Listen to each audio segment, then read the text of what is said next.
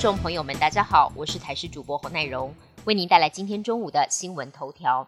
艺人李玟昨晚传出离世消息，她的二姐李思玲在脸书发文证实她已离世，透露她因为多年与病魔抗争，最近病情急转直下，最终在七月五号仍然不治，与世长辞。李玟的经纪公司也证实，李玟因为忧郁症离开了大家。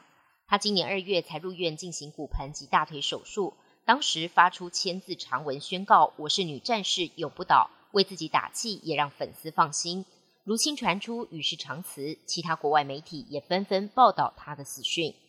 今天天气持续受到西南风的影响，气象局表示，太平洋高压势力比昨天更强，代表着天气又更热。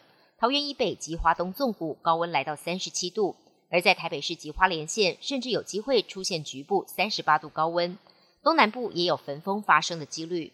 气象专家吴德荣表示，今天起到周六将是入夏以来最热的一段时间。另外，气象粉砖台湾台风论坛也发文表示，太平洋高压势力太强势了，台风至少要等到月底才有机会出现。我国本土第四波新冠疫情，疾管署原本预估七月就会下降，但目前却还在高原期。台大公卫学者陈秀熙分析。从中重症以及死亡等指标来看，都是在端午节后才趋缓。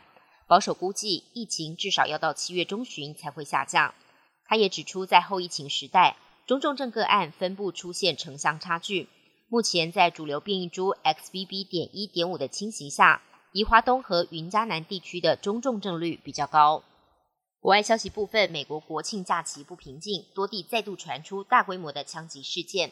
四号晚间，至少一名枪手。在路易斯安那州一场庆祝国庆的聚会当中，朝向将近一百人开枪扫射，造成至少三人死亡、七人受伤。华府也传出一场社区派对，遭到一名路过的驾驶开枪扫射，造成至少九人受伤。马里兰州也爆发枪击，造成一名十四岁少年死亡，还有六人受伤。面对层出不穷的枪支暴力问题，白宫再度呼吁国会采取行动。乌克兰指控俄国准备破坏乌国境内的扎波罗热核电厂，并且已经安装爆裂物。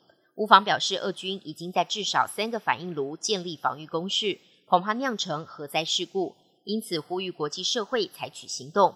不过，俄国也反控乌方准备以某种形式袭击核电厂，俄方正在采取措施应对这种威胁。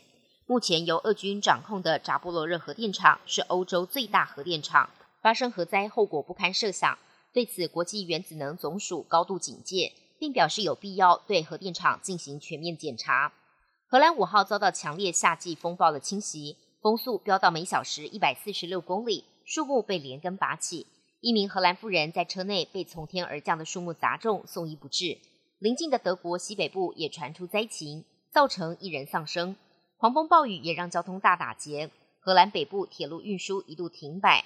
阿姆斯特丹史基普机场超过四百个航班被迫取消。本节新闻由台视新闻制作，感谢您的收听。更多内容请锁定台视各界新闻与台视新闻 YouTube 频道。